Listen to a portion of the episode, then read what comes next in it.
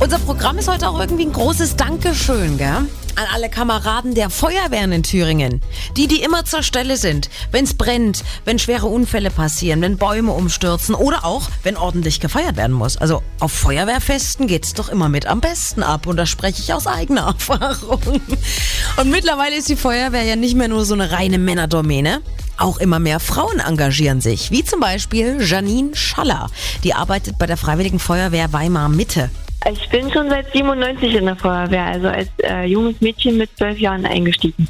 Das lag so in der Familie. Mein Vater, mein Opa, alle in der Feuerwehr und dann geht man immer auch mal so mit und hinterfragt alles und dann hatte ich Lust selber mitzumachen. Aber als Frau unter lauter Männern, das ist doch bestimmt gerade am Anfang nicht so einfach, sich da durchzusetzen, oder? Da wird man doch bestimmt erstmal immer nur als kleines Mädchen angesehen.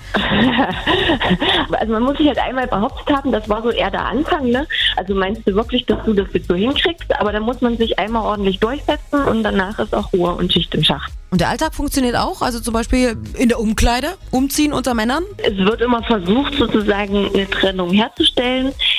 Wir haben alle kein Problem damit. Also es gibt eine eigene Reihe sozusagen, wo sich jetzt die Frauen umziehen, aber äh, mich würde das jetzt auch nicht stören. Also da ich auch vom Dorf komme und das anders kenne, da gab es einfach die Kapazitäten nicht.